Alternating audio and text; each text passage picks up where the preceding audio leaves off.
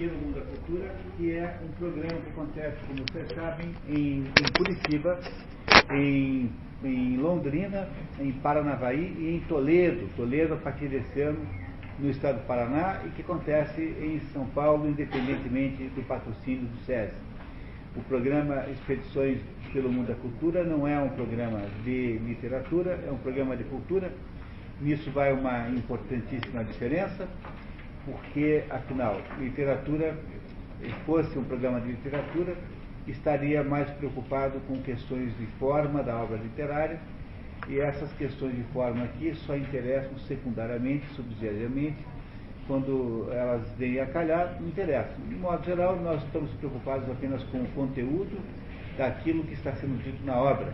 Portanto, o programa todo abrange 100 obras para serem apresentadas em Curitiba ao longo de cinco anos. Esse é o quinto ano do programa aqui em Curitiba, o quarto ano, perdão, quer dizer que estamos aí na, no penúltimo ano. O programa SESI de literatura, o programa SESI de Expedições pelo Mundo da Cultura não exige a leitura prévia da obra, mas a recomenda fortemente. Sabemos das dificuldades práticas que há em se ler todos os livros que são sugeridos aqui. Há muito mais coisa para fazer na nossa vida, né? Nós temos aí vários outros compromissos. Mas não percam a chance de ler as obras que vocês puderem, porque vocês descobrirão que compensará esse esforço. O livro de hoje é o livro de um autor importantíssimo chamado Honoré de Balzac, que já teve um livro aqui no nosso programa apresentado, que foi Ilusões Perdidas, todo mundo lembra, ano passado, temos mais um ainda chamado Père Goriot. Esses três livros, Ilusões Perdidas, Père Goriot, e o livro de hoje, é, que se chama Eugénie é, Grandet, que nós aqui chamamos de Eugênia Grandet, aportuguesamos os nomes. Esses três livros são, é, digamos assim, considerados pela maioria dos, dos estudiosos de Balzac como sendo os três mais importantes embora seja muito difícil na prática fazer esta conta, porque, afinal, né, eh, isso depende um pouquinho de gosto. Ah, a divina, a, a comédia humana, que é a grande obra que Balzac, é, onde compilou toda a sua obra, ele escolheu que ele escreveu, escreveu centenas de livros, mas pegou 88 livros e fez chamou isso de comédia humana, fazendo uma paráfrase a, a, a, a tal da, da, Divina Comédia de Dante Alighieri, e dentro da comédia humana, que é, digamos, o resumo maior da obra balzaquiana, e esses três livros aí têm uma importância enorme. É, é sempre bom ler quanto você puder, eu diria que ler a comédia humana inteira é uma obra, é, seria um, um, um objetivo muito divertido de vida, é preciso só alertá-los antes disso que há grandes disparidades de qualidade dentro dos livros do Balzac. O Balzac é um escritor muito irregular e há livros do Balzac que são medonhos, como por exemplo A Mulher de 30 Anos, que é um livro completamente inaceitável, e que por, por uma razão dessas folclóricas ficou mais famoso que quase todos os outros, porque criou o conceito da balzaquiana, La Femme à 30 ans, né, mulher de 30 anos, e se passou a chamar a, de, de balzaquiana. Né, mulher de 30 anos. Eu diria que hoje, passado esse tempo todo, a mulher balzaquiana legitimamente é a mulher de 50 anos o equivalente moderno a balzaquiana no tempo de Balzac é a mulher, é a mulher de 50 hoje. O que é a mulher balzaquiana? É aquela mulher que, embora tenha já, não seja mais jovem, tem todas as condições pessoais para iniciar um romance, por exemplo. Tem todas as possibilidades pessoais de condições de atratividade, de disposição para ter uma vida, reconstruir, reconstruir sua vida amorosa, digamos assim. E esta ideia que esta ideia de balzaquianismo de 30 anos do livro A Mulher de 30 Anos, que é um dos, dos livros da comédia humana, hoje em dia já é insustentável, 30 anos quase é, é idade para começar a namorar. Tá, exagerei um pouquinho, tá? Né? Exagerei um pouquinho, é verdade, já admito. Né, menos. Mas, o, mas o, o que me parece é que uh, Balzac sempre teve muita influência. É preciso ter muito cuidado, portanto, em uma leitura indiscriminada de Balzac. Eu diria que uh, é preciso ler Balzac com, como um plano de vida. Assim, tá? É ler como um plano de vida. Existe um diretório de personagens de Balzac que você consegue pela internet, você, você baixa no seu computador. Ontem mesmo nós fizemos isso é meio grande, né? Eu acho que deu o quê? 264. 264 páginas em que você tem é, contínuas, né? em que você tem todas as personagens dos livros da comédia humana de Balzac. Se você quiser comprar o livro também pode, tem em francês, obviamente, né? há em inglês também. Eu acho que é meio caro só para comprar. É um livro que não anda muito editado, deve ter só a edição em sebo eu, eu digo para vocês isso sem certeza, porque eu devo ter tentado comprar e se eu não conseguia, é porque provavelmente era assim meio inacessível. É, no entanto, essa solução do computador é uma solução muito boa. Você teria, você teria aí uma, uma listagem né, em ordem alfabética dos milha, das milhares de personagens que Balzac inventou ao longo da sua obra. Porque o que há de interessante nesses 88 livros da comédia humana é que há várias personagens que estão em muitos desses livros. Não, não, nem todas estão em todos. Há algumas que só estão em um, mas você irá topando com, com protagonistas do livro anterior no livro seguinte, porque o que Balzac queria fazer justamente era isso, ele queria dar um panorama tão extraordinário, tão grande da vida humana, e que fariam, que constituiu então nessa obra chamada Comédia Humana, o maior de todos os, ah, digamos, os, os, os, ah, os, ah, o teatro literário eh, trazendo todas as possibilidades que ele achava que a humanidade tinha de existir naquele momento em que ele escreveu a obra. Ler os 88 livros me parece ser uma coisa muito divertida, mas não parece também ser muito prático. Eu imagino que ir, ir lendo aos pouquinhos, na medida em que você vai se interessando por esse ou aquele tema, é melhor do que. Do que Chama-se é, Dicionário do Personagem de Balzac. Eu acho que na, na internet, olha, na internet está em inglês disponível, não está em francês. Então, na internet põe assim, quer ver? Põe lá no Google alguma coisa como Dictionary uh, of, of uh, Characters, Balzac. Pronto, vai, se puser lá, Dictionary of Characters, Balzac, aparece lá o dicionário, está em inglês, mas os nomes das personagens estão em, em francês, com os nomes originais, que, portanto, é, isso é que é bom, né? Porque se você traduz o nome das personagens para o inglês, aí já gera uma dificuldade, às vezes, de achar quem é aquela pessoa. Então, a listagem é, os, as personagens são todas em francês, conforme a Balzac descreveu, e as descrições do seu valor né, são, são todas em inglês. Nessa edição da internet, que é, que é gratuita, é só baixar e mandar encadenar. Mas tem o livro para vender. Tem o livro para vender nos sebos, sebos internacionais, né? Aqui no Brasil seguramente não tem. Mas aí entra o sempre sugiro o melhor de todos os sebos que tem é o Bookfinder. O Bookfinder é uma espécie de sebo de sebo. Você põe lá no Bookfinder e te dizem que sebos do mundo tem e te dá o valor do livro em real do dia, com o transporte incluído. Você tem ideia de quanto você vai comprar e lista do mais barato para o mais caro. E, portanto, talvez o Bookfinder seja sempre a primeira escolha, a primeira, a primeira uh, Bookfinder, como, como a gente fala assim, tudo junto. Só botar Bookfinder que aparece lá. E nesse Bookfinder tem lá o nome do, tem lá o nome do livro, e aí a gente procura lá e vê quais são meus, melhores pechinchas aí. Eu de vez em quando acho uma pechincha ou outra nesse Bookfinder. Nesses livros difíceis de encontrar, nesses livros antigos, livros inacessíveis na prática. Bom, ler Balzac, portanto, eu queria dizer para vocês que é um esforço estruturado. Você não deve nunca pensar em ler Balzac como quem lê um livro separado ali do outro, porque no fundo toda a obra balzaquiana está é, encadeada com outras obras E isso transforma a leitura de Balzac não só num prazer extraordinário, mas também, trabalha, também é uma espécie de projeto de vida. Ler Balzac é um projeto, é, ler Balzac é um projeto de vida, é você dedicar a sua vida a essa atividade intelectual. Como, por exemplo, se você estudasse teatro grego.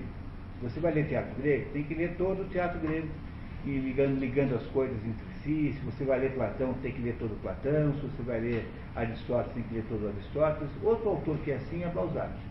É alguém que você lê em conjunto, né? alguém que você lê em conjunto como um projeto de vida permanente. Agora, pois é. Ah, os, não, o, o site onde acha o livro do Balzac, esse? É, não, não, o site lá. Não, ah, já sei quer ver como é que acha, agora lembrei, boa, sua boa pergunta. Você procura no, bota no Google, tá? É, com, em português mesmo, põe lá, comédia humana. E aí na comédia humana na, vai, aparecer, vai aparecer lá a Wikipedia.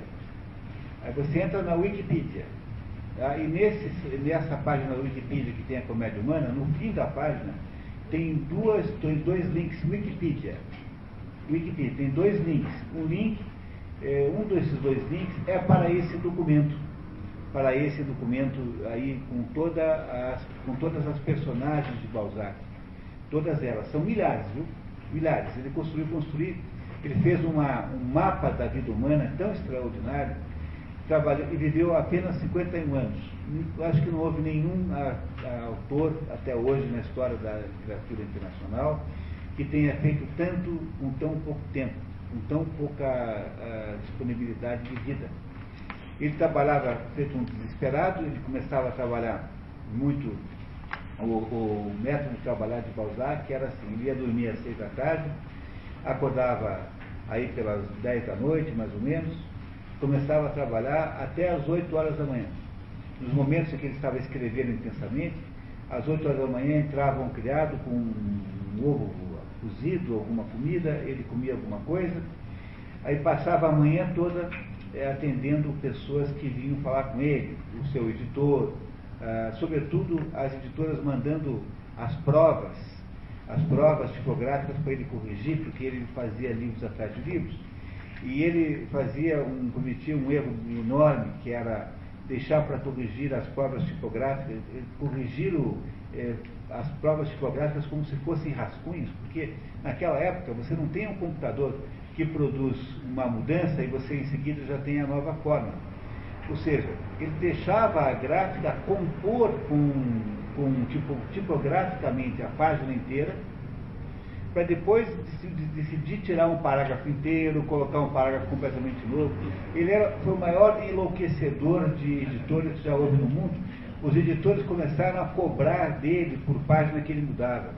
Cobravam um valor muito grande, até significativo, para trocar a página, porque a correção tipográfica é uma correção de pequenos detalhes.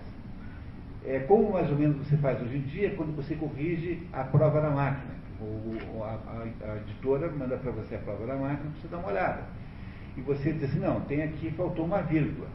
Aí você põe aquela vírgula, mas não se faz é, correção completamente nova, não se inventa parágrafo novo, tudo isso é proibido fazer, porque o trabalho que dá para compor, imagine tipograficamente, linha por linha, você tinha que compor aquilo, aquilo era um inferno. O Balzac enlouquecia os editores, enlouquecia os editores, ficavam loucos. E ele passava a tarde fazendo isso, e aí depois do mal almoçava, passava a manhã fazendo isso, mal almoçava, e ia trabalhar de novo. Trabalhava até mais ou menos às seis da tarde, quando dormia quatro horas para começar tudo de volta. Balzac é um sujeito que nos momentos em que tinha livros para escrever, trabalhou 19 a 20 horas por dia, todos os dias.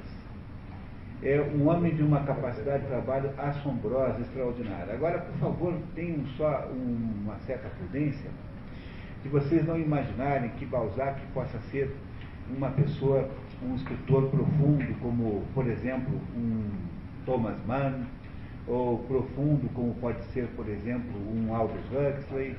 Ele não é nada disso. Ele é um, um, um narrador da vida humana nas suas características, digamos, operacionais, com uma competência e uma, e uma uh, fertilidade inacreditável, mas ele não é um sujeito de profundidade.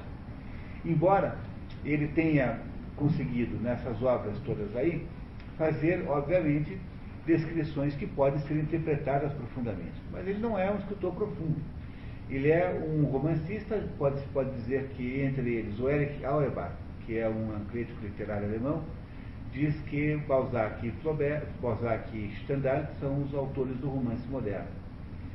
São os dois que criaram a ideia. O Zola só pôde existir com a sua ideia de realismo, porque antes disso Balzac e, e Stendhal começaram a falar das pessoas que existiam.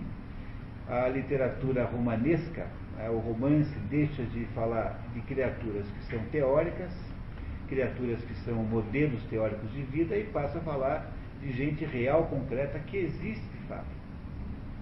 Não é? Como diz o, o maior biógrafo de Balzac, que é o Stefan Zweig. Stefan Zweig, que é um escritor austríaco, que aliás teve uh, o mau gosto de vir se suicidar no Brasil, né? Uh, escreveu no, chegou aqui e escreveu o Brasil, um país do futuro, e matou-se um dia seguinte. Ele matou-se com a mulher, né? suicidaram-se os dois em Petrópolis veio, é, veio para o Brasil, fugido da, da guerra. 1942. Isso, e chegou aqui e escreveu um livro chamado Brasil, um País do Futuro. E, e ele e a mulher suicidaram-se juntos, em Petrópolis, juntos, na mesma cerimônia de suicídio, no mesmo ritual. Eu acho que ele jogou assim, eu vou jogar minhas últimas fichas no Brasil. Porque lá é que eu vou finalmente conseguir alguma coisa, lá vai dar certo. Quando chegou aqui e viu isso, eu acho que ele, ele desanimou integralmente. Falou, olha, não tem mais jeito mesmo, tá? Agora só se despedindo da gente. Mas era uma pessoa já voltada É, provavelmente, né? Agora, a sua biografia, a biografia dele, chamada Balzac, é uma preciosidade maravilhosa. Existe uma edição portuguesa, não há edição brasileira, chama-se Balzac, edição portuguesa, que é uma maravilha. É um livro que talvez faça maior justiça a Balzac na descrição do que foi o fenômeno Balzac. O Balzac foi um fenômeno, não é uma pessoa, não é um escritor qualquer, é alguma coisa como a gente poucas vezes vê na história da humanidade. Vocês receberam aí um documento com dados biográficos do Balzac. Eu queria talvez fazer algum comentário aqui, vale a pena a gente olhar para algumas coisas. Honoré de Balzac, que não nasceu com esse nome, nasceu como chamado Honoré Balzac. A família nunca usou a partícula D de nobreza. É ele quem botou esse nome no próprio, a partícula D no próprio nome, Balzac, o escritor, né? o pai não falava assim. Nasce no dia 20 de maio, dia de Santo Honoré. Por isso aqui ele chama-se Honoré. Heitor, filho mais velho de Bernard François Balzac e Anne Charlotte Laure Talambier. Teria as irmãs Loure, com a mãe, que eu espero que não chame é, Júnior, né? Júnior, né? As irmãs não se chama mulher de Júnior, né? embora não tenha nenhuma proibição a chamar as mulheres de Júnior. Eu não, só conheço uma única mulher chamada Júnior, que é a Sandy Júnior. Fora essa aí. Júnior, Sandy. É, pode usar, não tem importância. Júnior significa o mais jovem.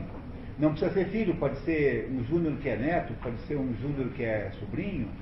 Júnior significa o mais jovem, portanto não, não tem nenhuma proibição de ser mulher também. Muito bem, uh, continuando, então, esse guarda-santos era brincadeira, tá? Muito bem, uh, o irmão uh, Henri e o irmão Henri Laurence é mulher também, tá? uh, Noré nasceu quando seu pai já tinha 53 anos, a mãe de Balzac era 32 anos mais moça que o marido. Essa mesma situação acontece no caso do senhor e da senhora Grandet, que, que são os nossos personagens centrais aqui. Nesse ano, Napoleão Bonaparte, no 18 de Brumário, dá o golpe que encerra a Revolução Francesa. Ou seja, o nosso autor nasce exatamente no momento em que acaba a Revolução Francesa. A Revolução Francesa foi uma desordem generalizada que durou 10 anos, de 1739 até 1899, em que, durante esses 10 anos, todo tipo de perseguição, todo tipo de bagunça, todo tipo de, de, de, de, de injustiça foi feita a, a título de, de, reparar né, e produzir a, a República Francesa, até que chegou um belo dia, um pequeno general, que já havia feito uma porção de intervenções militares nas ruas, chegou à conclusão seguinte, olha, afinal de contas, quem é que manda aqui? Quem é capaz de parar a bagunça? Sou eu, tanto como mando eu, acabou essa coisa. Está extinta no dia 18 para o mar, 18 para o mar é alguma coisa 20 de novembro, alguma coisa, naquela, entre as coisas que fez a Revolução Francesa foi mudar o nome do, do, do, dos meses para nomes novos, e não só mudar o nome dos meses, como também mudar o, o, a, o, a contagem, ou seja, mudar justamente a, a sequência, né, o ponto de, a partir do qual você conta o mês. Que gerando uma confusão gigantesca, que até hoje tem que ser resolvida com tradução de datas. É, portanto, não tem é, nenhum valor uma coisa dessa. Nasce Balzac no ano em que Napoleão acaba com a Revolução Francesa. Em 1807, entra para o Colégio dos Oratorianos de Vendôme, onde ficaria internado até 1813 e só sairia depois acometido por indigestão mental, doença gerada por leitura excessiva e desordenada. É a, a tal da, do internato de Balzac é é, é, incentivado pela mãe dele, é, coisa que, que ele nunca perdoou a mãe, teve com a mãe durante a vida inteira uma relação muito é, tumultuada, muito difícil, e ele torna-se um interno contra a sua vontade, vivendo aí todas aquelas é, desgraças que acontecem com alguém que ia para um colégio interno rigoroso, assim, de pares, naquela época. Ele passou a vida inteira com mágoas de ter, de, de ter sofrido isso com, em 1814, com a nomeação de seu pai como diretor do serviço de víveres, muda-se para Paris com a família e se instala na Rua do Templo, em Maré. A Rua do Templo, onde ficava antigamente o Templo dos Templários. Né? Ficava na Rua do Templo, está lá ainda no Maré, embora o templo, propriamente dito, não exista mais. Em 15, começa a frequentar os colégios do Maré, primeiro o Levitre, depois o Ganzé, e depois o Bezolan. São todos colégios de primeira qualidade. Em 16, entra na faculdade de Direito e começa a trabalhar no cartório do Sr. Amigo do pai dele. Em 18, redige uma pequena nota sobre a imortalidade da alma. Trabalha no cartório do Sr. Passé, outro amigo do pai dele. Em 19, o pai se aposenta e muda para a Ville Parisis, que é uma cidade perto de Paris, onde a vida é mais barata. Mas Honoré, já bacharel em Direito, fica em Paris para fazer a carreira em Letras, sustentado pela família por dois anos a fim, ao fim dos quais. Desculpe, andei meio doente essa semana, estou ainda com problema. Né? Ao fim dos quais ah, deveria apresentar provas incontestes do talento literário. É o seguinte acordo com o menino: olha, a mãe estava contra.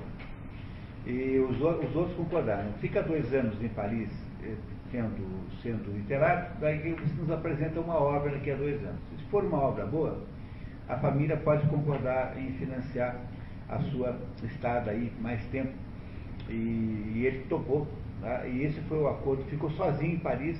A mãe, querendo que ele não ficasse em Paris, foi pessoalmente para Paris escolher o pior lugar do planeta, o mais vagabundo quarto de pensão que ela conseguiu encontrar para botar o menino lá, para ver se ele, então, incomodado com as instalações ruins, desistiria antes de, da sua carreira artística. Isso está tudo contado no. Não, não, não é que odiasse o filho. A mãe achava uma coisa completamente fora de propósito ele se meter escritor. Não é? Não está funcionando o microfone? Não, às vezes trocar, é. cortando. trocar, trocar.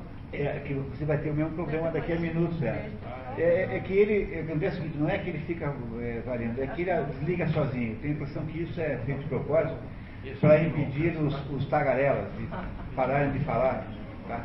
Aqui, né, no, no, nas reuniões. Tá?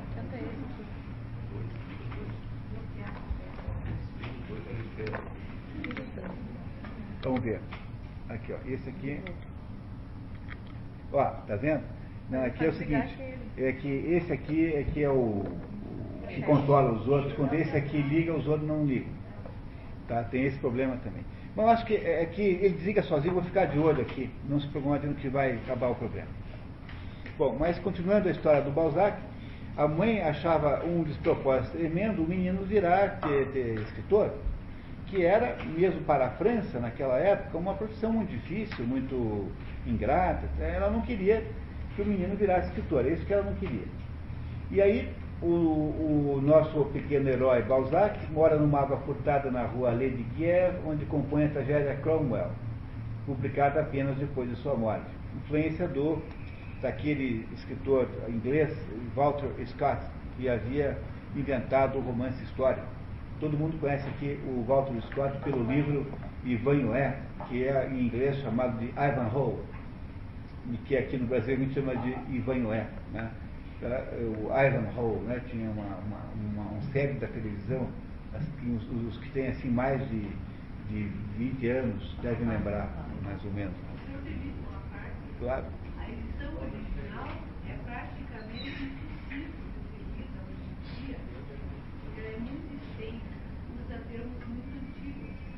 Tá certo. É. Então, eu a uma edição resumida. Ok. Ah, tão importante quanto isso é o fato de que o, o, esse Walter Scott escreveu a melhor biografia sobre Napoleão que existe, chamada Bonaparte, ou Napoleão, um dos dois nomes, que é uma biografia de sete, oito volumes, que é a melhor biografia que já se escreveu sobre Napoleão Bonaparte. Mas enfim, continuando o nosso raciocínio, não é? em 2020 a família detesta Cromwell, é, apresenta o Cromwell à família, só que o Cromwell é de fato uma porcaria de um livro e que o próprio Balzac admitiu depois que não prestava, não valia nada, mesmo para alguém que tivesse pouca idade.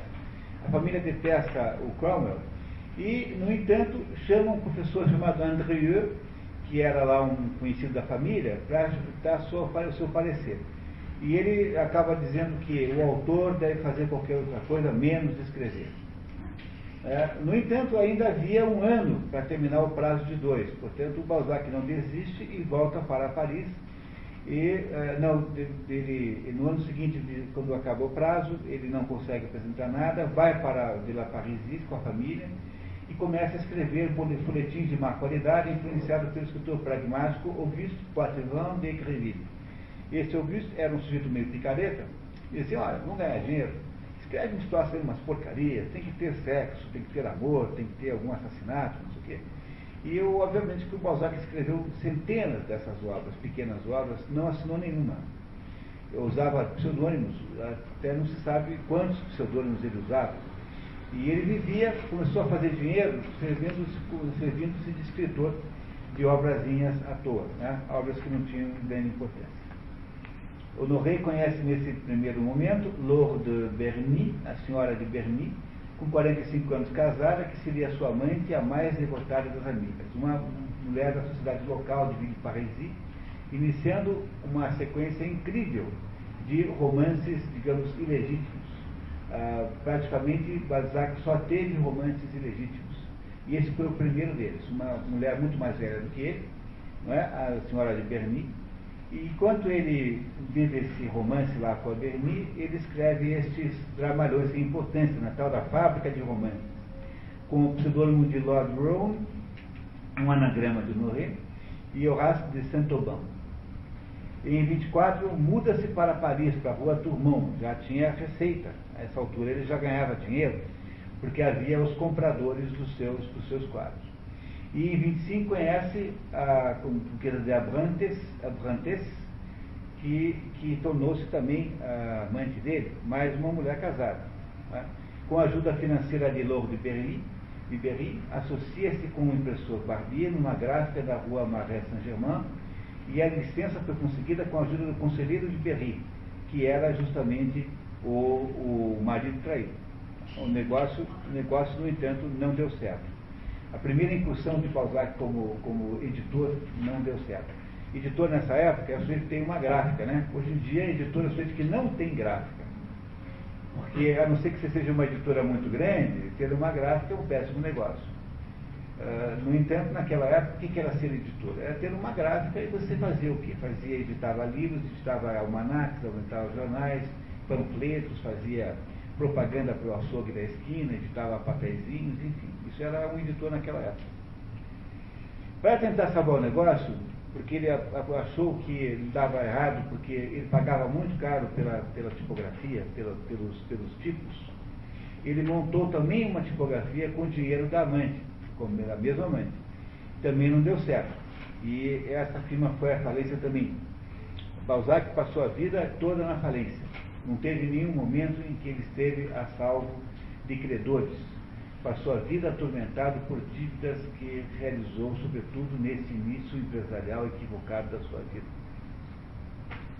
Muito bem. Em 28, com os sucessos empresariais, Balzac, com dívida considerável, volta à literatura e começa a preparar um romance. Até agora só escreveu porcaria, tá? Tem nada que presta. Mora com nome falso na rua Casigny para escapar dos credores. Inventou um nome qualquer lá para que os credores não o achassem. Em 29, começa a frequentar os salões parisienses. Em maio, sai a primeira obra assinada com o nome Balzac, Le Chouan, romance histórico Walter Scottiano, do tipo Walter Scott, primeira obra a ser incorporada à comédia humana. Escreve a Fisiologia do Casamento, ponto.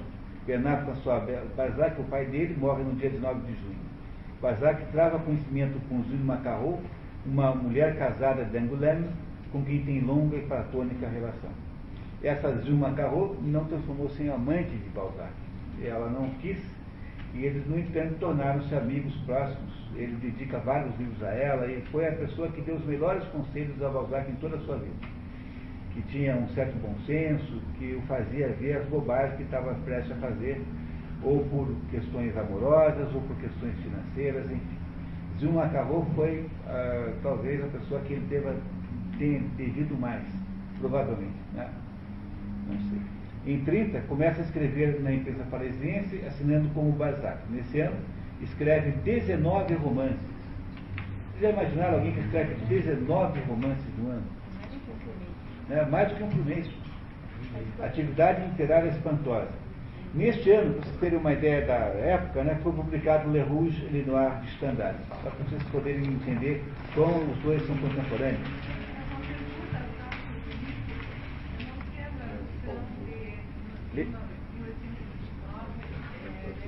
Lechuan? Lechuan é um homem de uma família. É, é, Lechuan é um nome próprio. Tá? É, uma, é uma história associada àquele episódio da Vendéia, da Revolução Francesa. Durante a Revolução Francesa, o mais, mais criminoso dos episódios foi a tal do massacre da Vendéia, porque houve uma região chamada Vendéia, La Vendée, em, inglês, em francês, que se rebela contra a revolução e os revolucionários mandam massacrar o povo. Morrem milhares e milhares e milhares de pessoas. E essa família Lechon era uma família dessa. É, é para contar esse episódio. Balzac, pessoal, Balzac é um monarquista, embora ele não seja um sujeito radical, ele é um monarquista, legalista, ele tem, tem saudade do tempo da, da, da, do Império Francês, ele tem desconfianças profundas no sentido da, da República da Francesa, ele é um conservador, o Balzac, em todos os aspectos. Escreveu Le Chouin apenas para contar esse episódio da Vendéia, no seu modo de contar, né? Muito bem. Em 1831, na, na página seguinte, já consagrado como escritor, trabalha muito e vive mundana e luxuosamente, no lugar em que dá as suas dívidas. Adorava uma antiguidade, era incapaz de passar na frente de uma loja, ver lá uma caixinha bonita e não comprar. Punha é, mobiliário de, de qualidade extraordinária na sua casa. Era um sujeito com amor pelas coisas bonitas. Assim. Ele era um, um sujeito gastador de dinheiro ao extremo. Passou a vida devendo dinheiro. Tá? Era, eu diria que é mais ou menos isso, mas é, não é um perdulário no sentido. Ele era um, alguém que sempre teve um desejo de luxo acima das suas verdadeiras possibilidades. Começa a usar a partícula de nobreza. Só aí, em 31, que ele vira Honoré de Balzac. Até então era Honoré Balzac. Escreve Pele de que é um livro maravilhoso, lindíssimo. É um livro que conta a história de um fulano que está prestes a ser tirado do Sena, um sujeito que acha que a sua vida fracassou, passa frente a uma loja e recebe, eh, se interessa por uma pele, o nagro é um, uma espécie de burro selvagem, E ele, essa pele do Agro faz todos os seus, todos os seus, os seus, cumpre todos os seus desejos. Mas em compensação, na medida em que os seus desejos são cumpridos, a sua vida vai se encurtando extraordinariamente. A é beleza de livro. Ele não deu muito sucesso porque os, o, o, público achou estranho essa coisa meio assim, digamos, sobrenatural. Tal. Mas é um livro maravilhoso, vale a pena ler. Esse é um desses que você deve ler de preferência, aos outros 88, né? aos 60 e poucos outros. Uh, Peg Leonardo, é filiado ao partido monarquista, ser sem sucesso por Cambrai e Angoulême. Começa relacionamento frustrado com a Marquesa de Castries, descrito literalmente em Duquesa de Langeais. Aqui tem um errinho, viu? não é Langlais, é Langeais. Em vez daquele L no meio da palavra, a, a, letra certa é a letra E. Langeais. Essa aí era solteira, ou seu viúva, não me lembro mais, ela era disponível em princípio, e ela o recusou.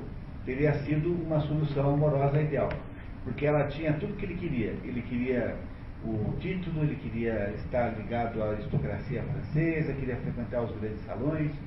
No entanto, ela não se interessou por ele, e ele conta então a história, parafraseando-a nesse A Duquesa de Langeais. Quem quiser entender como foi na prática essa história, leia A Duquesa de Langeais, que você irá ouvir a própria história biográfica de, de, de Balzac, nesse episódio, né? Pois não?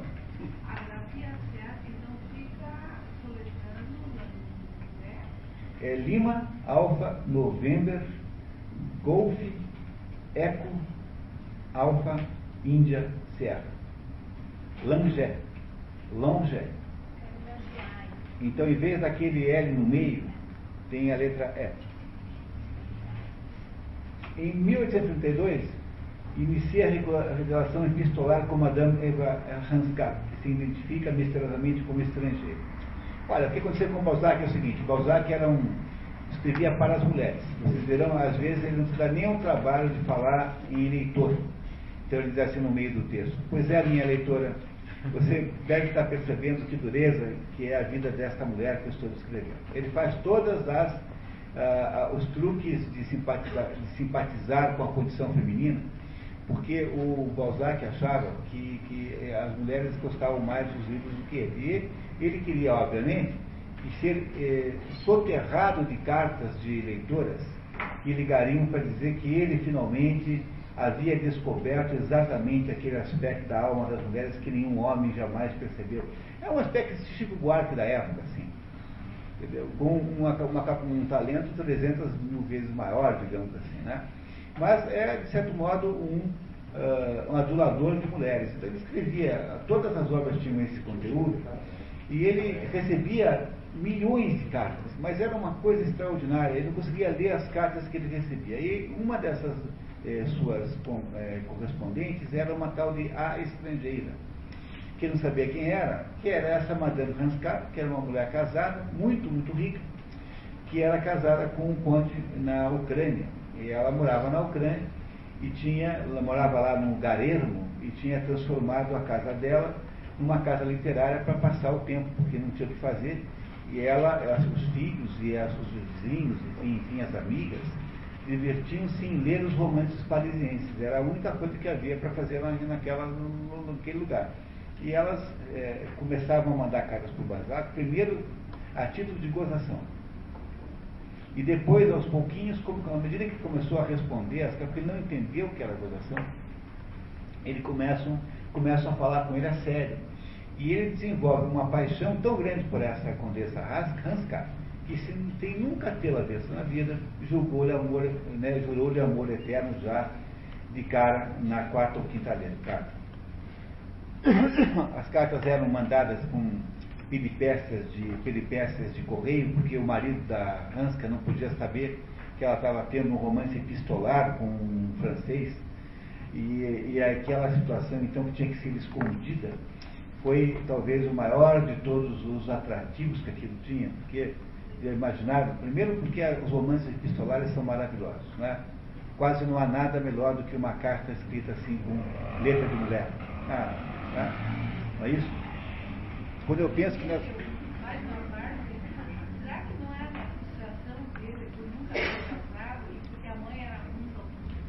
Pode ser, pode ser, a gente não sabe, não saberá nunca, na verdade, né? A verdade é que, o, a verdade é que ele só conseguiu ter amantes casadas durante a vida inteira. E essa, e esta condessa de Hanska foi ficando assim de uma importância gigantesca. E ele, e ele foi se apaixonando de tal jeito que, sem nunca tê-la visto, que passou a acreditar piamente que ele iria casar com aquela mulher. Passou a achar que essa condessa de Hanska era a pessoa destinada a ele na sua vida. Olha só o que vai acontecer, tá vendo? A mulher casada mora na Ucrânia, é de família rica e nobre. Quarto ano, outro ano de grande fertilidade literária. Em 33, intensifica-se a correspondência com Madame Hanska, que ele finalmente conhece em dezembro em Genebra. Despedem-se, combinando casamento, quando a condessa enjuvasse, já que a saúde do conde era precária. Ela, ela nesse episódio de Genebra, houve, houve, uh, houve de fato um relacionamento deixou de ser meramente epistolar. Se é que vocês entendem o que eu estou sugerindo. Né? Não é isso? Passou a ser mais denso do que meramente epistolar. Nesse ano em que ele está na maior felicidade da sua vida, porque ele acha que conseguiu então agora a solução para a sua existência, é que ele escreveu Eugénie Grandet.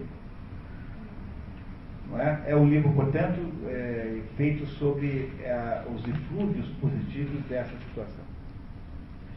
Ozaki tem nesse ano também a ideia de unir todas as obras na comédia humana, nome inspirado na, inspirado na Divina Comédia. Começa uma ligação secreta com a senhora de Fresnay, que o acompanha em viagem disfarçada de homem, para que ninguém soubesse que ela estava viajando com ele.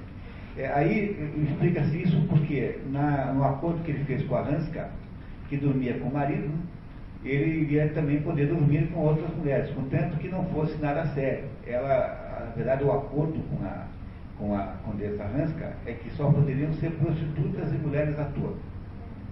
E mulheres, assim, que pudessem ter algum compromisso, não podia. É, então, não é que eu esteja dizendo que esta aqui é uma mulher à toa, eu estou dizendo que, de alguma maneira, foi um pouco de traição de Balzac ter saído com essa aqui. E essa aqui era uma, uma criatura meio assim, doidivana, né? e, e que andava vestida de homem para poder fingir que. Olha, veja pessoal, o Balzac era o sujeito mais feio do mundo. Vocês não sabem que esse homem era feio, ele era. Ele, é, bom, talvez, né? É verdade. Mas veja, o Sócrates conseguiu casar só com aquela chata da mulher dele, a Xantipa, que era a, maior, a mulher mais chata do planeta, de acordo com o Xenofone. É? Mas o, esse aqui não. Esse aqui, apesar de ser gordo, ele era gordo, ele era atarracado, ele não tinha nenhum charme, ele era estranho, esquisito. E ele, no entanto, teve uma somatória de amantes assim, de alto calibre extraordinário. E, e esse calibre no sentido positivo da palavra. Né?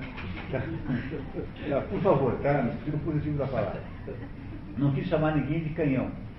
Já que você pensou, né? No sentido positivo da palavra. Não é isso? É, continuando. Em 34 nasce Marie de Fresnay, que é filha dessa moça, né? presumivelmente filha de Balzac, que nesse ano liga-se à condessa Sarah Guidoboni Visconti, casada com um homem liberal. Essa foi de todas a mais interessante, porque ela era daquela família Visconti, de, de onde pertence o Luquino Visconti, família real de Milão, e o marido era um desses sujeitos que não tinha é, nenhum problema em que a mulher fizesse, tivesse qualquer espécie de caso, era um marido complacente. Talvez houvesse, talvez aí até o sentido erótico da relação fosse dessa complacência. E com essa ele tinha um caso aberto e público, é, embora ela fosse casada também, embora não fosse, estivesse liderada pelo marido. Não é isso? Uh, continuando, em 86 nasce Lionel Richard Guido Boni Visconti, presumivelmente filho natural de Balzac. Pulei uma data? Desculpe. Começa a ser publicada a série Etudes Philosophiques pelo editor Verde. Na verdade, estudos filosóficos de, de Balzac não são tão filosóficos assim, são cogitações, são considerações. Não leve essa palavra muito a sério em Balzac. Em maio, passa três semanas em Viena, onde estava hospedada Madame Ranscar com seu marido ele não, não a reveria nos oito anos seguintes, porque o marido teima em não morrer. O tal do marido que estaria já pela, muito, muito mal, insiste horrivelmente em continuar vivo. É publicado Le Père Goriot, que é o livro do ano que vem, né, do Balzac. Em 36 nasce então o filho dessa condessa, que aparentemente é dela, né, dele, né? É isso? E nesse ano morre, morre, morre a Madame de Berny, que é a sua grande protetora inicial da vida, coisa que o abalou muitíssimo, ficou muito abalado com a morte da Madame de Berny, que morava lá em Ville-Paris, né, no interior. Uh, muito bem, é, onde é que eu estou aqui ainda? Publica a primeira parte.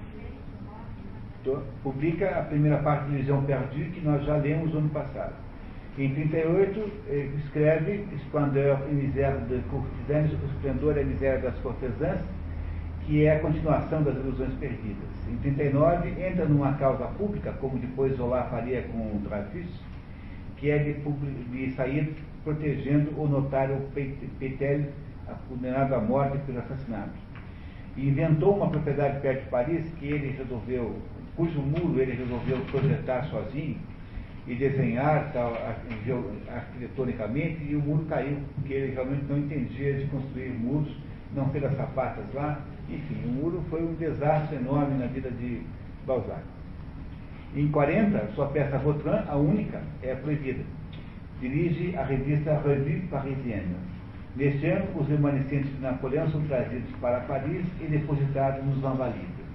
Em 41, Honoré faz um contrato com o Vitor Firmo e um consórcio de livrarias para lançar a Comédia Humana em 17 volumes. Ela foi traduzida em português integralmente na década de 50 pela editora Globo de Porto Alegre, coordenada esta tradução pelo grande Paulo Ronay, que foi o homem que ensinou o brasileiro a traduzir eh, profissionalmente. É, não, não tenho grande esperança, existem muita, muita irregularidade na tradução também. Há momentos terríveis, viu? Há momentos de tradução canhestra e erros de português grotescos.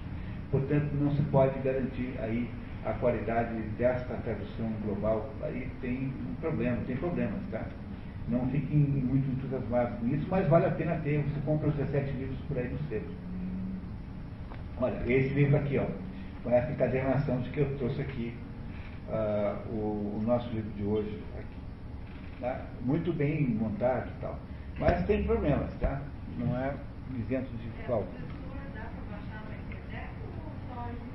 Não, não eu, eu, bom, olha, todos os livros do Balzac estão liberados em francês na internet, porque pela lei dos direitos autorais, passados já 60 anos da morte do autor, uh, depois de, de do, do, os direitos autorais acabam 60 anos depois da morte do autor, é, contados esses 60 anos, do dia 1 de janeiro da, do ano subsequente à morte. Em francês está tudo liberado, mas em português não, porque aí as traduções têm a mesma proteção de direitos. Como as traduções vão começar agora a ficar livres agora, essa da editora Globo aí, porque é tudo 55, 56, 57, até mais uns 10 anos estão liberadas, mas é, por enquanto não estão não. Tá certo? Muito bem. Continuamos? Uh, em 42, Balzac é diagnosticado com insuficiência cardíaca e ele é recusada a entrada na academia francesa, o que é um grande, um grande desaforo. Ele não era bem visto pela intelectualidade, porque ele era aquele homem mundano que escreve livros, enquanto o mundo intelectual preferia que, que ele fosse mais recatado. Mas ele era um homem do mundo, era um homem da mundanidade. Por isso é que ele não era bem visto pela intelectualidade, digamos, oficial. Em 43, em São Petersburgo, encontra a Madame Hanskar, viúva desde 41. Portanto, finalmente morreu o marido. Né? Publica a terceira parte das ilusões perdidas. Só que nessa altura, a Madame Hanskar não estava muito animada com o casamento mais. Essa é a realidade pura e simples. Embora ele estivesse animadíssimo, ela não estava mais animada, tinha já achado que aquilo lá era uma besteira, que era tinha, era uma ilusão de mocidade, que ela já tinha muita idade, que não tinha mais vontade de casar com ninguém. Sobretudo, ela não tinha vontade de ir para a França, porque o Balzac não ia poder ficar morando na Ucrânia. O Balzac é o mundo da noite parisiense. Enfim, começa a ficar ruim o, o casamento de Balzac. Em em, em 46, viaja a Roma com Madame Ranscar, que dá à luz ao início de novembro um filho que não sobreviveu, que era de Balzac. Escreve as pequenas misérias da vida conjugal, por causa desse, desse episódio. Em 47, Madame Ranscar passa a temporada em Paris. Honoré, que se havia mudado para a Rue Fortuné, hoje Rua Balzac, parte com ela para a Rússia no final do ano, com o objetivo de casarem na Rússia. Em 48, de volta a Paris, Balzac assiste aos primeiros dias da Revolução, a Revolução de 48, Revolução Socialista. Em setembro, parte para a Ucrânia para encontrar Madame Anscar e fica com ela até a Primavera Europeia de 50. Em 49, sofre várias crises cardíacas. Como o Balzac não parava de ter piripax em geral, a Madame Anscar começou a achar boa ideia do casamento, achando que Bom, é, vamos, acho que é melhor casar de uma vez, porque não vai durar muito mesmo, então não tem problema. Tá? E isso ela de fato pensava assim, não é conjectura não. E por causa disso, no, no ano seguinte, casa-se no dia 14 de março com Eva Hanskar, em Berdichev, numa cerimônia íntima sem convidados. Obviamente porque ela também não queria que a nobreza é, ucraniana e russa que não concordava com aquele casamento, achava aquilo estranhíssimo, soubesse que ela tinha casado. Volta com ela para Paris em 20 de março e morre no dia 18 de agosto. Victor Hugo faz a oração fúnebre de uma das mortes mais tristes, mais sofridas, mais dolorosas que algum escritor já recebeu. Ele, aliás, dentro dessa biografia do Stefan Zweig, há a descrição de Balzac durante meses e meses montando a casa de sonhos para então a, a sua mulher que viria né, finalmente morar com ele em Paris. E depois ele, eh, por várias razões aí eh, de saúde, tem uma morte dolorosíssima, terrível. Eh, e só Victor Hugo, dos grandes escritores franceses da época, é que é, é que é, se interessa por Balzac e vai ao, ao cemitério fazer uma belíssima oração fúnebre com a, a competência literária que só Victor Hugo era capaz de ter. Morre a mãe de Henri de Balzac em 54, depois do filho, por um, ironicamente, e em 58 morre seu irmão Henri e a irmã Laure em 71. E a própria Eva Ranscar morre em 1882. Olha, nós gastamos um pouquinho mais que tempo do que nós gastaríamos normalmente, só que me parece tão interessante essa história. É tão. É tão. Claro?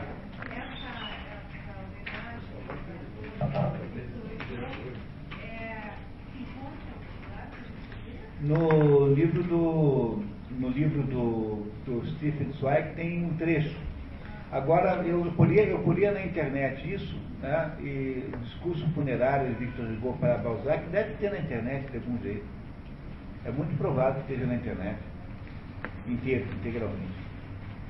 Pessoal, olha, a, a, vida do homem é tão fascinante, é um escritor tão importante, que eu acabei aqui gastando mais tempo do que de modo geral eu gasto na introdução ao autor mas vai valer a pena porque vocês entenderão melhor o nosso livro a partir desse esforço aí preliminar maior de entender a personagem. Balzac foi um homem mundano, um homem que durou só 51 anos, que viveu uma vida intensíssima, que escreveu, é, entre todos os seus livros, 88 que ele colecionou sob o nome de Comédia Humana, em que há, as, personagens comuns a, a, muitos livros, não há nenhuma que esteja em todos. Nem, nunca estão em muitos, é assim. Digamos, que tenha uma personagem está em oito, nove livros, isso é o máximo que tem. Mas há muitos e muitos casos que são assim. Como são milhares de personagens, você tem cruzamentos das histórias entre si magnífica, magníficos. E este homem escreveu o perfil literário, né, literariamente escreveu, portanto, descreveu como funciona a mentalidade da, da, dessa, dessa entidade nova que estava surgindo na França, chamada burguesia. Todas as personagens de Balzac são basicamente burguesas. Burguesia, burguesa no sentido de ser aquela nova classe que só pôde emergir com a modificação que houve na Revolução Francesa, e que não é, que não se comporta como aristocrata, que tem na, na, na, na economia a sua principal, mais, a sua mais importante e principal fonte de, de interesse, e que tem um determinado código moral. A, a burguesia tem um código moral, às vezes admirável, né? e que é um código moral que mais ou menos permeia todas as histórias aqui. É, o, o Otto Maricapô diz que o, o Balzac é o Dante da burguesia. O Dante Alighieri da burguesia é o Noré de Balzac. Nunca ninguém é, foi capaz de descrever tão bem. Há, por exemplo, um livro chamado César Birotteau, um dos livros da, da comédia humana. Se alguém tem no mundo, se você tem interesse em entender a psicologia do burguês, do verdadeiro burguês, leia César Birotteau, que é um livro maravilhoso, magnífico, que faz a descrição de um homem honesto e que vai à falência e que comporta-se honestamente também na falência. Esse é o burguês, o, bom, o burguês, digamos, o bom burguês que uh, Balzac deseja contar para nós que existe. César Birotteau, um perfumista parisiense que cai, eh, cai numa armadilha do destino e, e empobrece e depois consegue dar a volta por cima de alguma maneira. Mas ele é o rei da narrativa psicológica desse francês novo, chamado francês da burguesia no século XIX. E ele, é, esse, esse escritor, tem uma capacidade maravilhosa de descrever coisas. Vocês verão aqui agora nesse livro. O livro de hoje é muito, muito mais fácil de ler do que o anterior, porque ele é muito mais curto. Chama-se Eugênia Grandet. Eugênie Grandet, ou então Eugênia Grandet. Eugênia Grandet é uma moça é, que mora numa pequena cidade chamada Somir. Somir é uma cidade que de fato existe. Somir é um, fica aí na região de Tours, é uma região vinícola. Fabrica-se ali um vinho espumante local famosíssimo chamado Vin de Somir, que não chega a ser um champanhe, mas é um vinho de prestígio também internacional. E essa região vinhateira de Infomir, é uma cidadezinha muito pequena, é onde mora a nossa, as nossas personagens. É uma pequena família composta por um pai chamado Félix Candé, que é uma pessoa, um homem de muita idade, com muito mais idade que a sua mulher, que se, que se chama Madame Candé, não, não sabemos como é o prenome da mulher de, de, de Félix Candé, que é mais jovem do que ele Sabemos que ela é da família Berthier, sabemos o sobrenome da família, mas não o seu prenome. E tem uma única filha, que é Eugênia Grandet.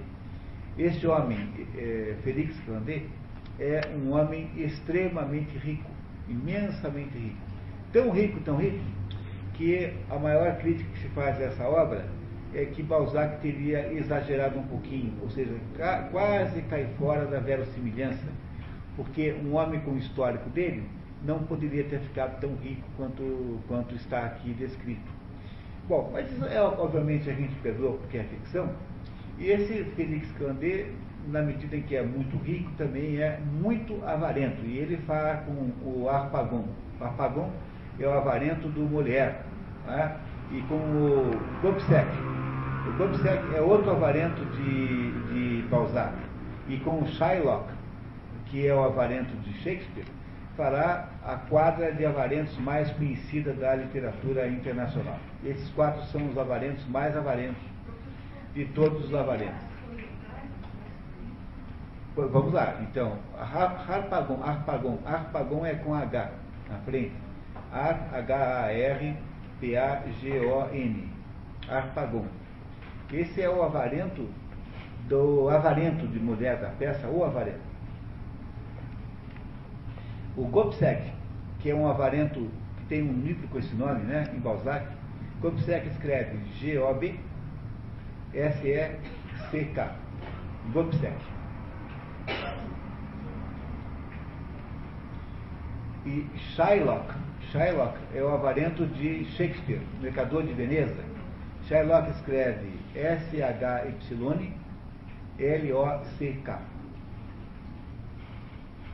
E temos aqui finalmente o Félix Candé. Eles são avarentos, cada um de um tipo, sabe? Depois a gente fala um pouquinho sobre os tipos de avarentos, agora não é o caso. Mas este homem é um homem tão rico quanto avarento e ele tiraniza a sua família, porque, por incrível que pareça, embora todo mundo na cidade saiba que ele é riquíssimo, a família não tem a menor ideia. A família julga que ele é paupérrimo, é porque ele, ele, ele, ele tem um castelo, mas mora numa casinha modesta na cidade. Todos os dias de manhã, ele abre a dispensa que ele mantém fechada a chave e tira dali um pouquinho de comida, entrega para a empregada para fazer a comida do dia. Volta a fechar a dispensa a chave, todos os dias de manhã.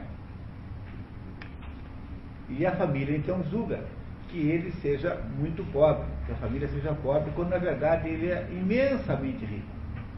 Tá? Não é isso? Pois não?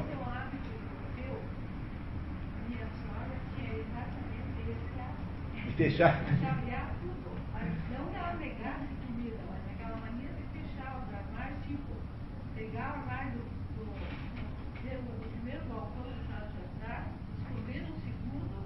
Tipo, e assim. Então, pra achar a chave era uma loucura.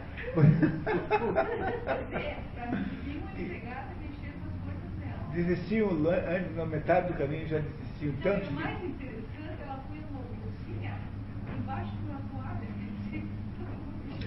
chega. Até que meu marido falou assim, mãe, por favor, né? Tá. Tá certo. Bom, mas vejam só, pessoal, esse, esse, esse, a situação aqui é quase inverossímil também, porque é muito difícil que numa cidade pequenininha, você em casa seja o único a não saber que o seu marido, né, seu pai é riquíssimo. Mas depois que eu, eu, eu conto para vocês, né, porque quando eu vejo o Zorro na televisão, eu vou ficando eh, irritadíssimo com aquilo, porque o único sujeito naquela cidadezinha que tem bigode é o Diego de la Vega e o Zorro. Entendeu? Eu fico revoltado contra isso, vai me dando uma raiva daquilo. Porque não é possível, tem o Sargento Garcia também, mas esse não dá para confundir com os outros. Não é? Não é isso? Quer dizer, às vezes as coisas mais óbvias não são percebidas. Então vamos aqui fazer de conta que é normal que as duas não saibam da riqueza do velho. Olha, para vocês terem uma ideia, este velho aí tem 19 milhões de francos. É, Isso é um valor de um dinheiro absolutamente incontável, sob o ponto de vista da moeda da época. E, e- e todo mundo, a Zuma Carro, que eu falei a vocês que é a mulher que, aqui em Balzac de- devia mais, leu os originais e falou assim, olha, a única coisa que eu achei exagerada é este velho ter 19 milhões de francos, não dá. Daí ele respondeu a ela, mas é verdade, sei lá, sei lá, vérité, c'est vrai, c'est une histoire, vraie, c'est vrai. A história é verdade, eu, eu conheço o fulano, tudo. Bom, vejam, tudo bem, né? não tem importância, estamos falando aqui de ficção. Mas a história começa toda contando para nós como é que isso foi acontecer, não é isso? Então eu vou pedir para minha filha Clara, que é a nossa leitura oficial, que nos ajude a ler aqui, não é isso? Filha, então vamos lá. O primeiro grande romance por Balzac, escrito no momento de felicidade pela conquista de Madame Hanska, Eugênia Grandet foi incluído na seção Cenas da Vida Provinciana da Comédia Humana. De fato, o romance acontece em Saumur. Saumur, hoje com 32 mil habitantes, fica no departamento Maine-Loire, produz sobretudo vinhos espumantes, vão de Saumur e foi um importante centro do movimento Huguenote. O movimento Huguenote foi o único, único movimento protestante que houve na França e que foi destruído a pauladas, assim, foi destruído com toda a violência que se pôde usar. né? Os huguenotes foram defenestrados, queimados, mortos, expulsos, foram postos para fora da França. Houve uma famosa noite de São Bartolomeu em que eles foram massacrados. E, e não houve mais na França nunca mais nenhum movimento protestante. A França é um país co- completamente católico, praticamente católico na sua totalidade. E esse lugarzinho aí foi um dos centros do movimento huguenote, né? lá no tempo da reforma, né? Muito tempo antes, né? Isso. Somir, está escrito aí na, na primeira nota. A nota número um tem o nome da cidade, Somir. Região vinícola do Vale do Loire, cujos costumes Balzac, como sempre, descreve à perfeição, só perdendo um pouco em verossimilhança a exagerada fortuna de Félix Grandet, certa caricatura de sua avareza, que, no entanto, não impediu o crítico literário Alain de ver no velho uma fonte de ternura comovedora. Eu juro que eu não ficarei feliz eh, eh, de morrer até descobrir onde foi que o Alain descobriu uma ternura comovedora no, no esse Alain é um- não tem sobrenome, é o nome artístico de crítico literário, né? o nome dele eu não lembro mais qual é. Ele é um crítico famoso, famosíssimo, Ele acha o, o, o, o senhor Grandet uma pessoa de ternura. Bom, depois vocês confirmam se tem ou não tem. Otto Maria em Eugênia Grandet e Pai Goriot, os dois estudos mais profundos de Balzac. Stefan Zweig, autor de importante biografia de Balzac, vem em Eugênia Grandet, o divisor de águas. Desta obra em diante, segundo Zweig, Balzac teria tirado o foco das personagens românticas idealizadas e transferido para as personagens românticas reais. Ele explica melhor. No momento em que a pequena Eugênia Grandet visita um banal e simplório, sob o olhar severo de seu pai avarento, põe um quadrado de açúcar a mais no café do seu primo Carlos, que ela ama, mostra tanta coragem como Napoleão ao precipitar-se, bandeira em punho, sobre a ponte de Lodi. No seu esforço para enganar os credores do irmão, o velho Sovina desenvolve tanta astúcia, malhabilidade, tenacidade e até gênio, como Talleyrand no Congresso de Viena. O Congresso de Viena é o congresso que é feito em 1815 para, para acertar aquela situação pós-Napoleão. Né? Em 1914, Napoleão perde finalmente a, a, segunda tentativa de conquistar a Europa, depois daqueles 100 dias, não é? e aí os vencedores se reúnem para acertar como é que ia ficar. E aí há uma reorganização geral da Europa. Aí é que se criam, por exemplo, o Império Austro-Húngaro, é aí que se criam os Estados Pontifícios. Há uma porção de grandes mudanças na Europa, sendo que é, a mais incrível delas é que a França, que perdeu a guerra, não, não teve nenhuma mutilação territorial. Zero. E quem fez a. quem produziu esse milagre foi esse Talleyrand, que era o negociador da França na, na mesa e que impediu que a França pudesse ser desmembrada de alguma maneira com os vizinhos. Não aconteceu. Né?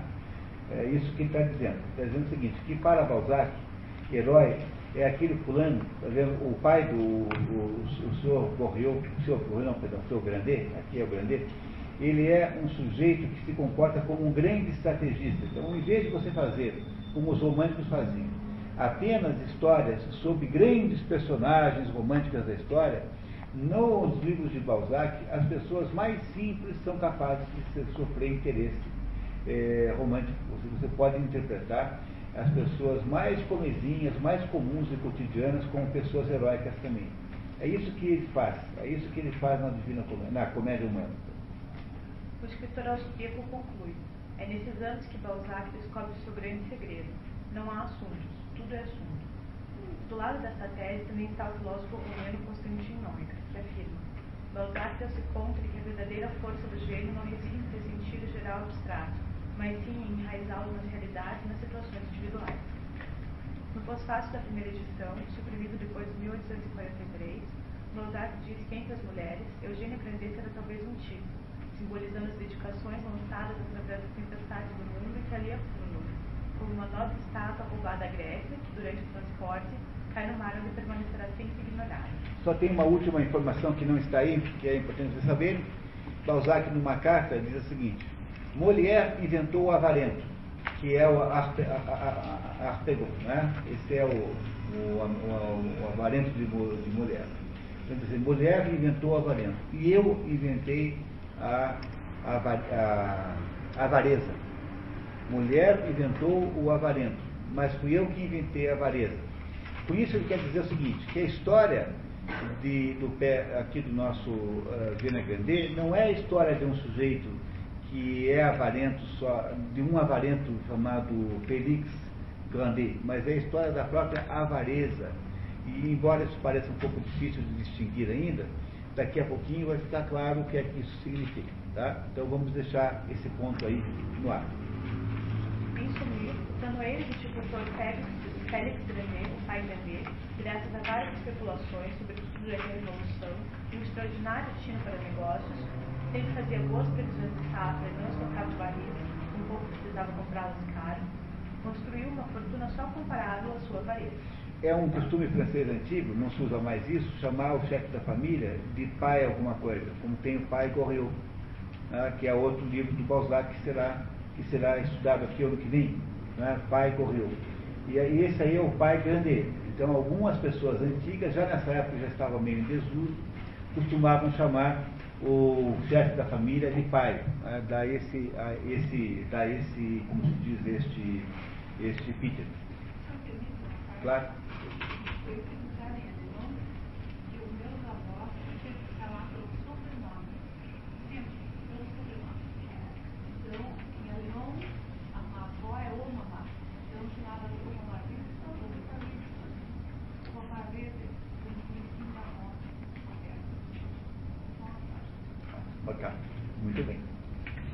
Bem, pessoal. O que vai ter agora aqui é uma coisa de uma importância incrível. O que vocês vão ouvir agora, no, no trechinho que foi selecionado aqui em seguida, a, a, é a história econômica da França entre a Revolução Francesa e a Restauração. Então eu preciso explicar a vocês um pouquinho melhor o que é isso. Em 1789, a, Revolução Francesa, no dia em que o, a Assembleia do, dos Estados Gerais é, declara-se constituinte. Não foi no dia da queda da Bastilha. A Bastilha acontece dois, três dias depois.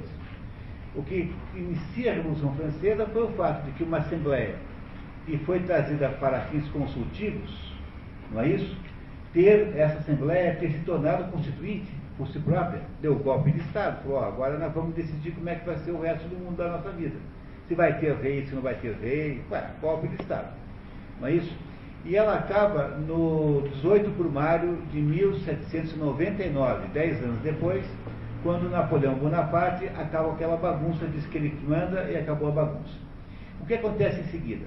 Napoleão assume o poder. Ele, os, os franceses não queriam ter um reinado chamado França, passaram a ter um império chamado Napoleão. Napoleão autocoroa-se imperador. Ele tira a coroa das mãos do Papa enfia na própria cabeça, coisa que dá muito azar, aliás, como se viu em seguida. E Napoleão então transforma-se em Napoleão I, com esse título, Napoleão I.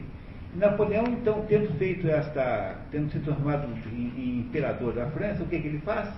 Ele promove uma espécie de saque generalizado dentro da Europa, porque, afinal, com, a, com, a, com 10 anos de Revolução Francesa, os franceses destruíram toda a base econômica do país. Imagine, quanta gente não fugiu, quantos proprietários de terra foram mortos, pessoas que entendiam do trabalho que morreram. A França não tinha o que comer. O que, que faz Napoleão Bonaparte? Ele cria uma guerra de conquista em volta dele para fazer o quê? Para saquear nos vizinhos aquilo que os franceses não eram mais capazes de fazer por si próprios. Foi graças a isso que o Brasil tornou-se o Brasil, porque os portugueses, com medo do ataque napoleônico a Portugal, fugiram para o Brasil, no Dom João, né? naquela época não era sexto ainda, se não me engano, e veio para o Brasil, trazendo para o Brasil o centro do Império Português. Foi para fugir do Napoleão Bonaparte, na primeira tentativa de saquear a Europa. Napoleão também vendeu a Louisiana para os americanos, e com esse dinheiro ele também recompôs um pouquinho a capacidade econômica do Império Francês. E Napoleão então vai, vai, vai, vai, até que perde a guerra. Até que perde a guerra, até que ele é deposto finalmente.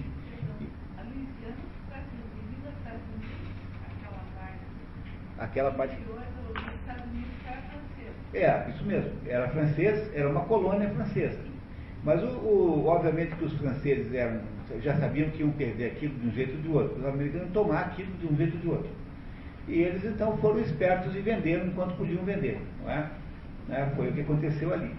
E o Napoleão finalmente é derrubado, não é? Não é derrubado e feito o que no lugar do, da, do Império Napoleônico? Foi feita a restauração. O que, que é a restauração? A restauração da coroa da família Bourbon. A família Bourbon, que é a família de Luís, Luís XVI, que havia sido guilhotinado durante a Revolução Francesa. Só que o filho de Luís XVI, que é Luís XVII, que era o Delfim, havia desaparecido e ninguém sabia do menino.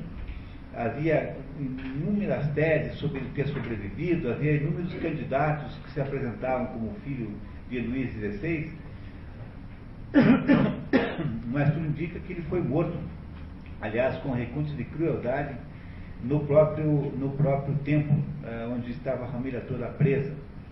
E o irmão de Napoleão, que assume, o irmão, o irmão pode assumir o governo da restauração, o irmão de, um irmão mais novo de Luís XVI, que é Luís XVIII.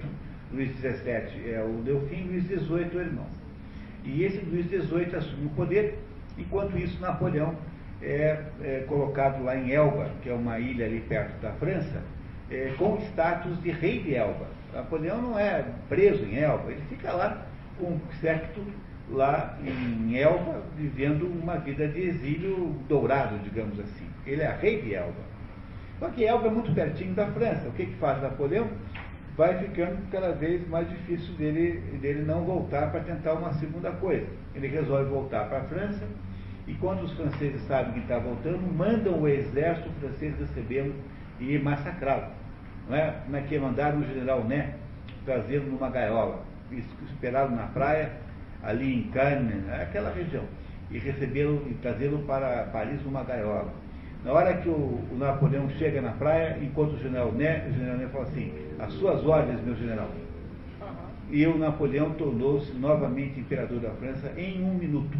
Ele reorganiza todo o exército e faz 100 dias, 100 dias de campanha militar, que acaba muito mal em Waterloo, quando ele é destruído, então, né, morto aí pelo general Blücher e pelo general ah, Duque de Wellington.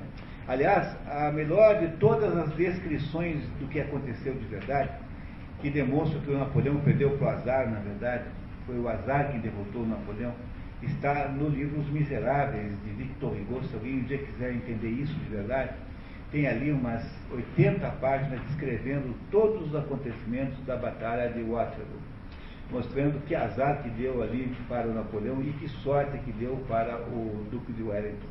Né?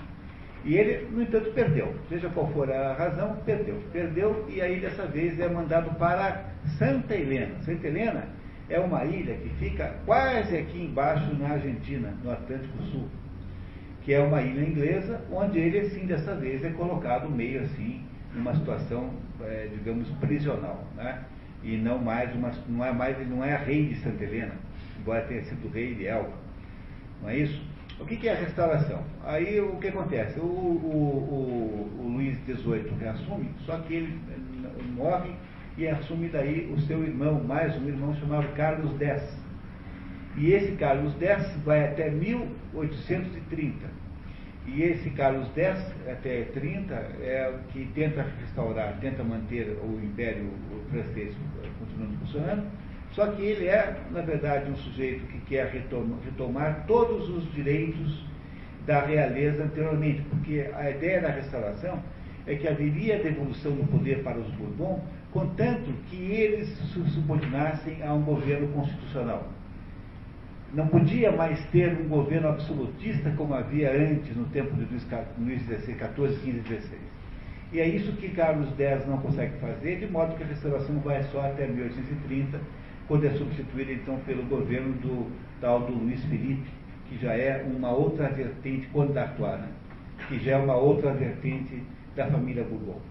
Mas, enfim, o, o, que, uh, o que vocês vão ver agora é a história econômica, mais ou menos, do que acontece na prática da economia entre a Revolução Francesa e a Restauração Francesa, que é a volta temporária da família Bourbon ao poder.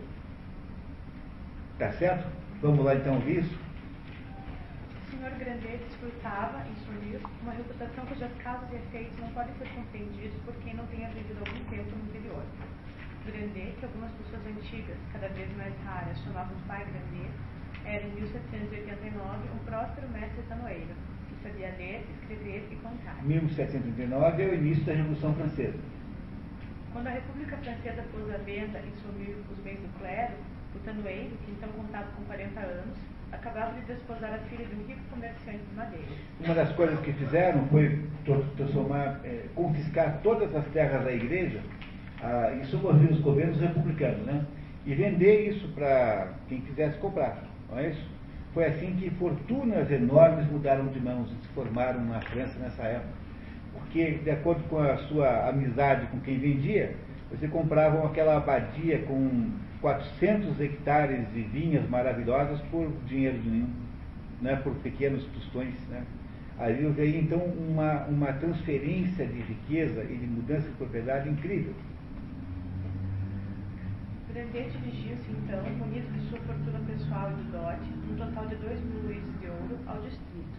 E ali, mediante os 10 mil francos oferecidos por seu sogro ao austero republicano que fiscalizava a venda dos bens nacionais, obteve, por uma ninharia, legalmente, embora não legitimamente, os mais belos vinhedos das redondezas, uma velha abadia e algumas herdades. É, quando Balzac fala assim, ali, é, mediante uns 10 mil francos oferecidos por seu sogro ao austero republicano, está fazendo, obviamente, ironia, é, fizeram, subornaram um sujeito que vendia para comprar uma propriedade incrível por, por, quase nada. Foi assim que o Grandet começou a ficar rico. É, esse Grandet, pai da Eugênia, comprando essas bagatelas, essas especulações de terras da igreja que eram vendidas a ele muito barato por razões circunstanciais, durante a Revolução Francesa.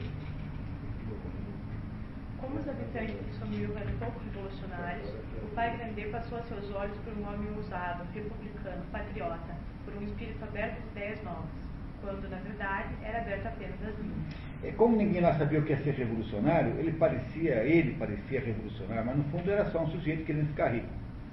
Esse pai Grandet, é o pai da Eugênia.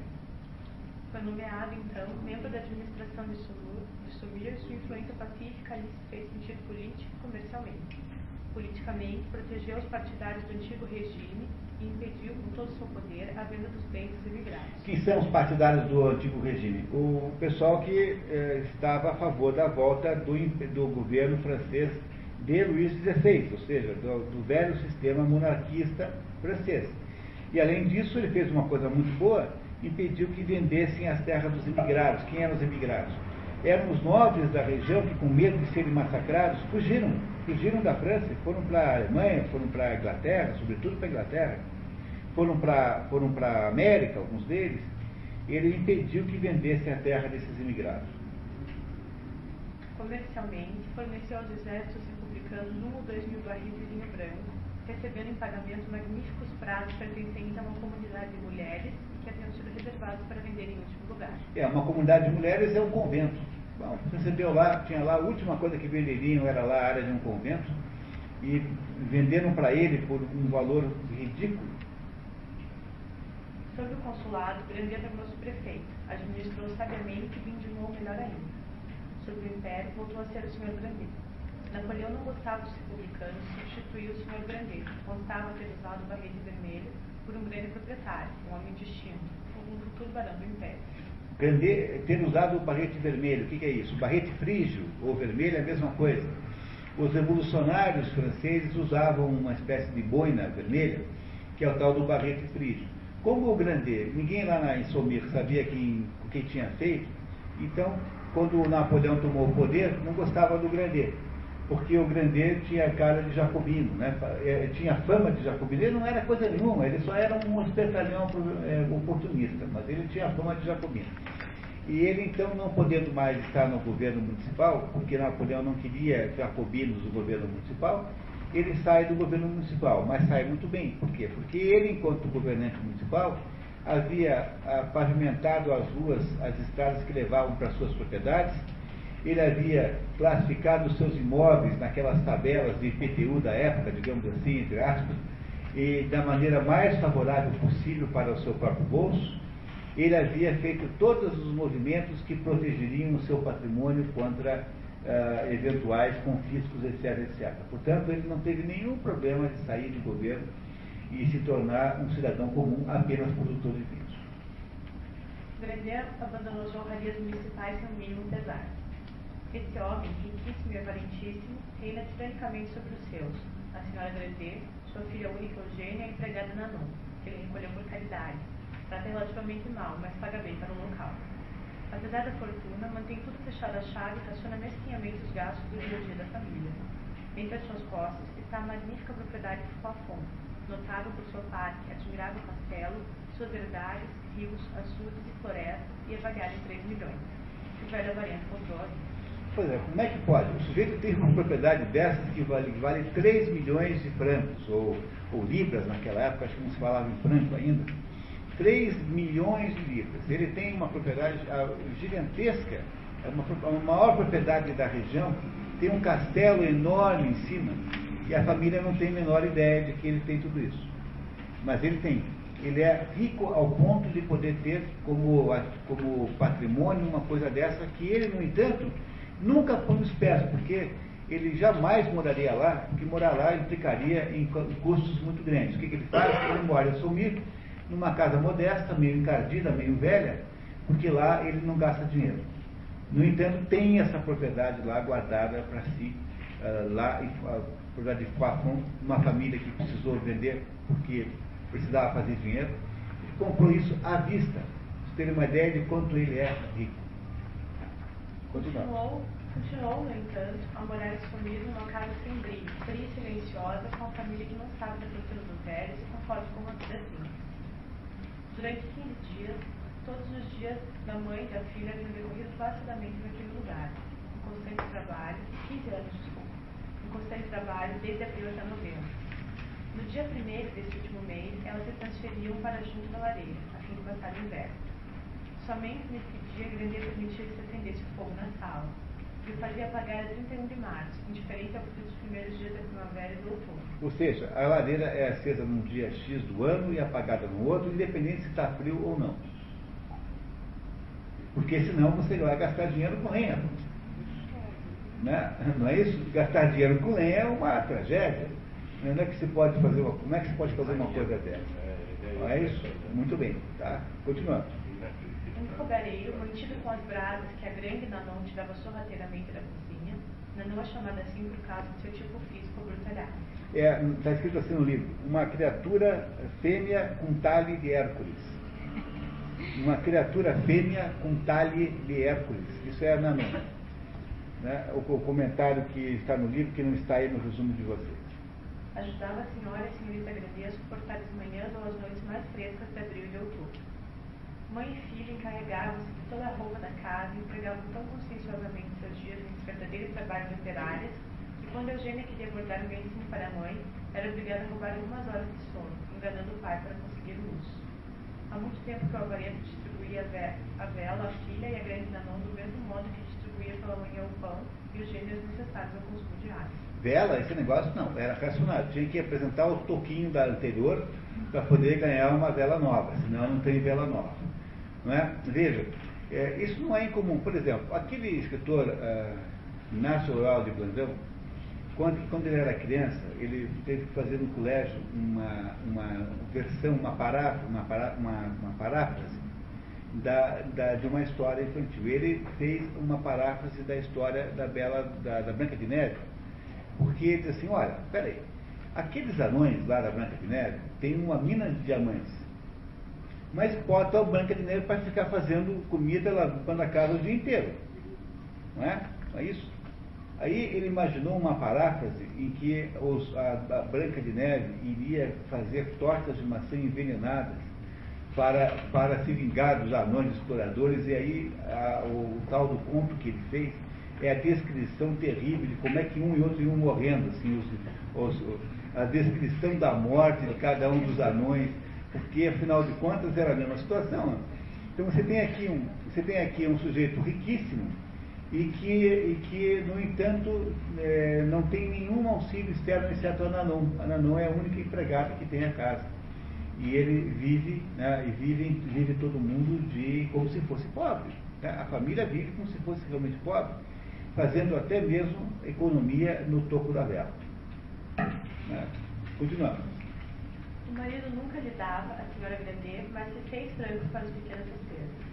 Embora ridícula na aparência, essa mulher que com doses heranças trouxera a grande mais de 300 mil francos, sentia-se tão humilhada por uma submissão e um ilotismo contra os pais da doçura de sua alma impedidos de se revoltar, que jamais havia pedido um sul, nem feito uma observação sobre os papéis que o notário Bouchot lhe apresentava para assinar. Então, entendendo aqui, né? Uh, seis francos é que ela recebia para as despesas da casa. Quando ela casou com ele, ela trouxe 300 mil francos de dote. E ele, no entanto, acha que seis francos é o máximo que ela pode gastar assim, por um mês para cuidar das despesas da casa. Né? Segunda coisa. Ilotismo é uma palavra que não tem em português, ela é uma invenção mesmo. É ilotismo em francês, vem de ilo, iloeia. É, em português é isolamento, ilotismo. Isolamento que vem de ilha, né? Isolamento vem de ínsula. Não é uma, uma ilha é uma entidade isolada, né? Né? Ilotismo significa isolamento, portanto. Não é isso? E ele então pedia, ele dava para a mulher de vez em quando lá seis francos para cuidar, da, cuidar aí das coisas da família. Essa altivez toda secreta, essa nobreza de alma constantemente ignorada e ofendida por Grandet, dominava a conduta daquela mulher. A senhora Grandet usava invariavelmente um vestido de seda esverdeado, que se habituara a fazer durar quase um ano Usava um grande de algodão branco floreado, um chapéu de palha costurado e ainda, quase sempre, um avental de tafetá preto. Pouco saindo de casa, raramente usava sapatos. Enfim, nada queria para si mesmo.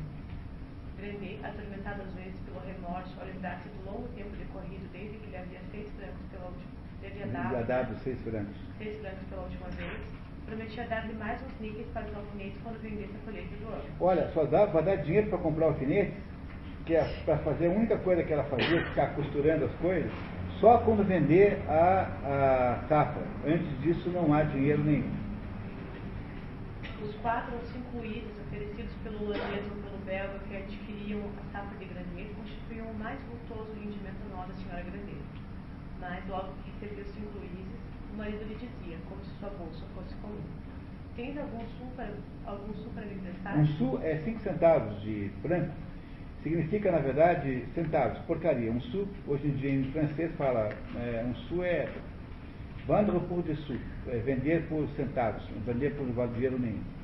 Ou seja, a mulher tinha lá uma participação que era dela, numa propriedade que era dela, e ela recebia um dinheirinho por ano, assim que não era grande coisa. Só que logo em seguida a receber esse dinheiro, o marido ia lá e pedia emprestado dinheiro, porque afinal de contas a família ia muito mal e não, não tinha dinheiro nenhum. E a pobre mulher, feliz por poder prestar algum serviço a um homem que seu confessor lhe indicava como seu senhor e amo, emprestava-lhe no decorrer do inverno alguns escudos do dinheiro dos alfinetes. Em novembro de 1819, Eugênia completa 23 anos. Pela manhã, Grandet, segundo seu costume nos dias memoráveis do aniversário de Eugênia, fora surpreendê-la no leito e oferecera solenemente seu presente paternal, que há 13 anos consistia numa curiosa moeda de ouro. A senhora Grandet dava geralmente a filha um vestido de inverno e de verão, conforme circunstâncias. É, isso aqui eu juro que eu não entendi, porque é, eu acho que o Balzac aqui estava meio cansado. Porque não dá para você fazer aniversário no ano, ou no inverno, no verão, conforme as circunstâncias. Né?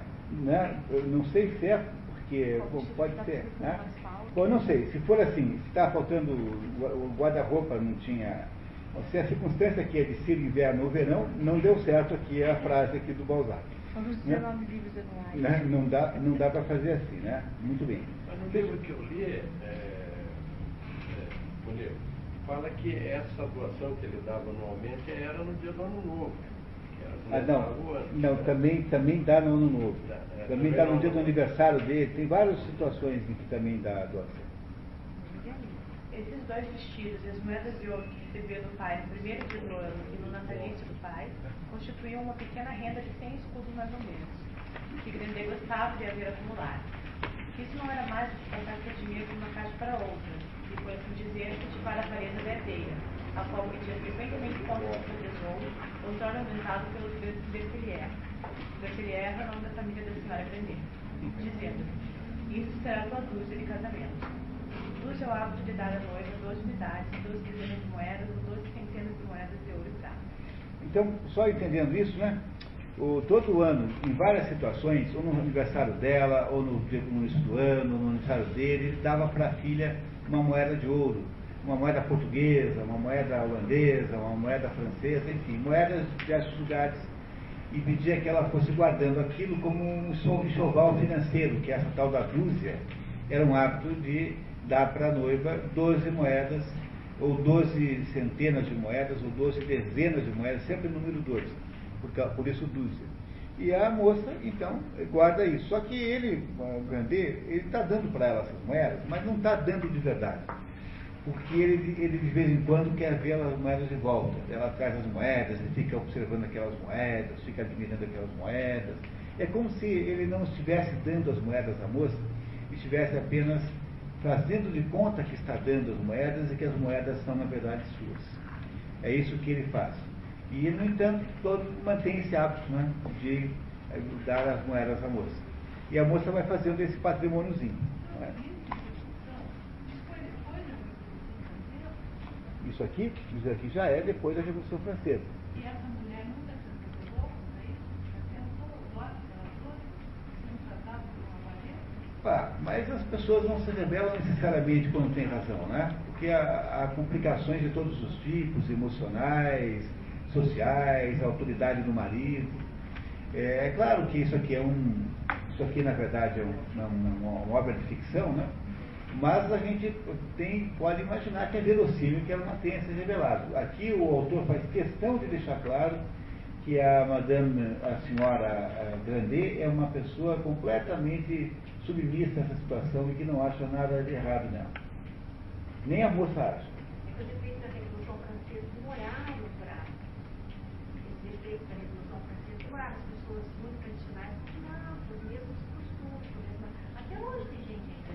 quer dizer, não. não É, bem- é, isso que é bem incrível mesmo. é, Porque as então. pessoas não mudam assim porque teve a Revolução não muda do dia para noite. As pessoas vão mudando devagarinho, né? É, e pode de fato mudar, mudar nunca também. tá? Pode não mudar nunca, tá? Ah. Pode morrer de não. É isso. Continuamos. Para a festa, são convidados os Cruchot e de Cassan, famílias rivais na pretensão de casaram seus filhos com a futura herdeira milionária. Então aqui é importante saber o seguinte, né? Como na cidade todo mundo sabia que, eles eram, que ele era muito rico, todo mundo queria casar um filho com a Eugênia. Não é? A Eugênia.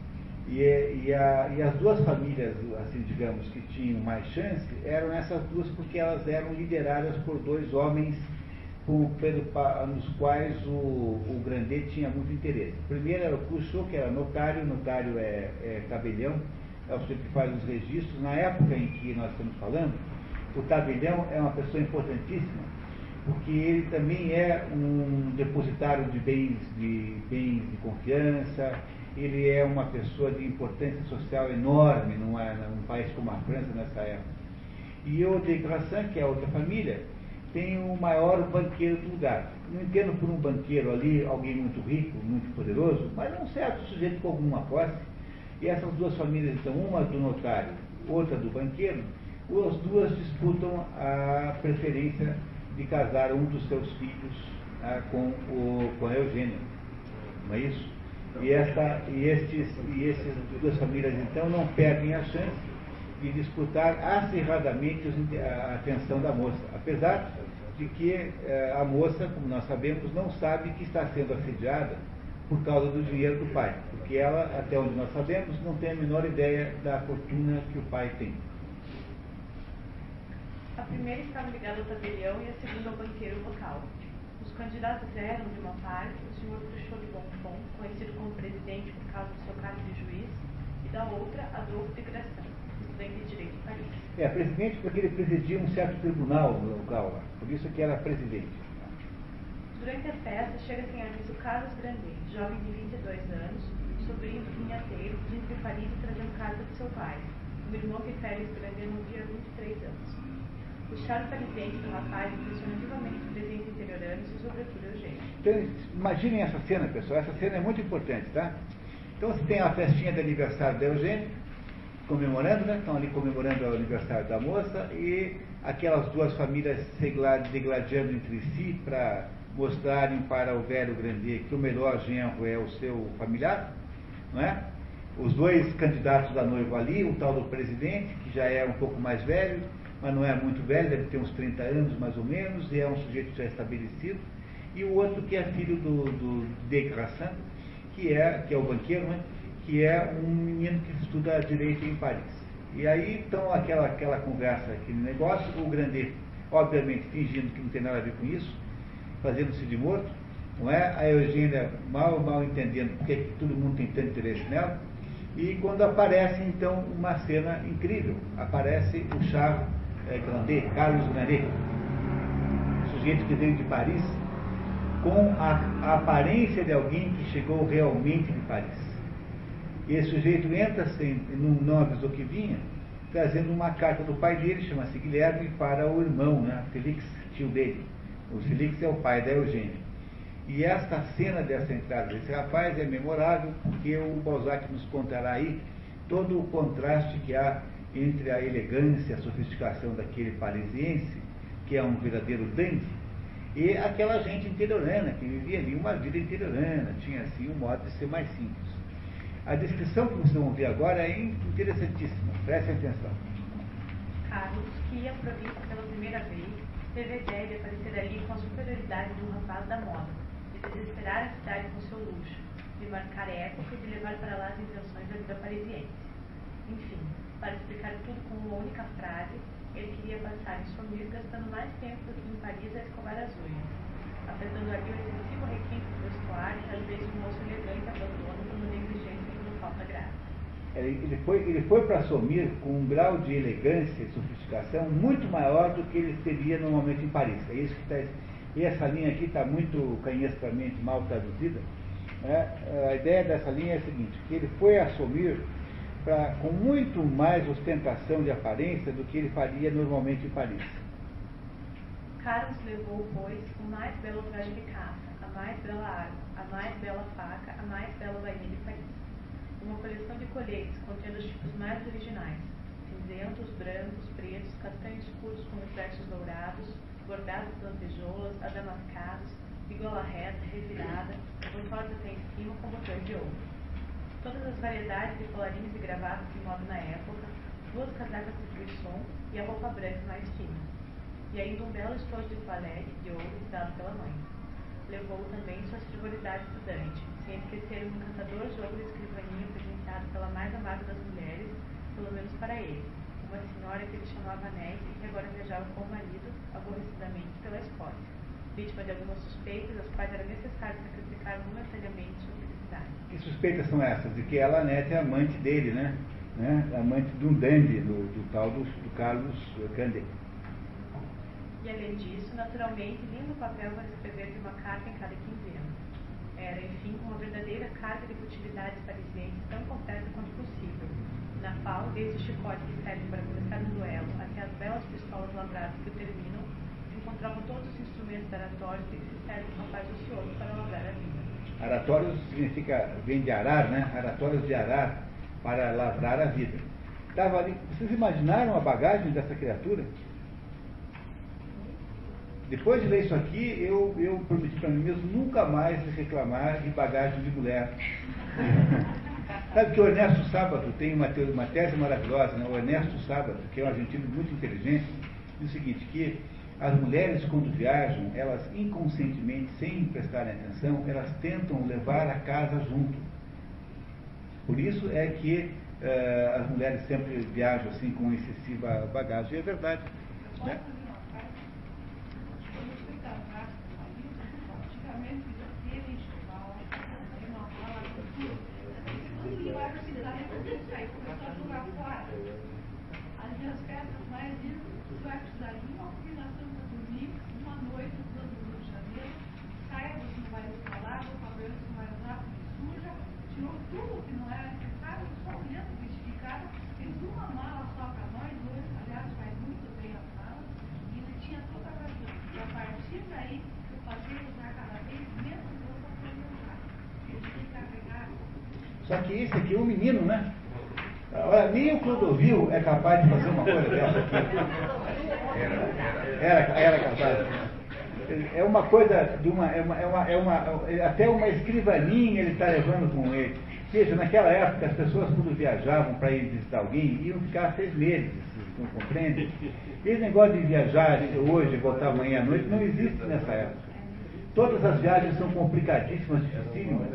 Todo mundo viaja para passar temporada na casa do outro. Assim. Não é? Não é isso? Já imaginaram que vida difícil que tinham os, os, os, os hospedeiros naquela época? Mas essa cena aqui é uma cena, é uma cena maravilhosa, porque.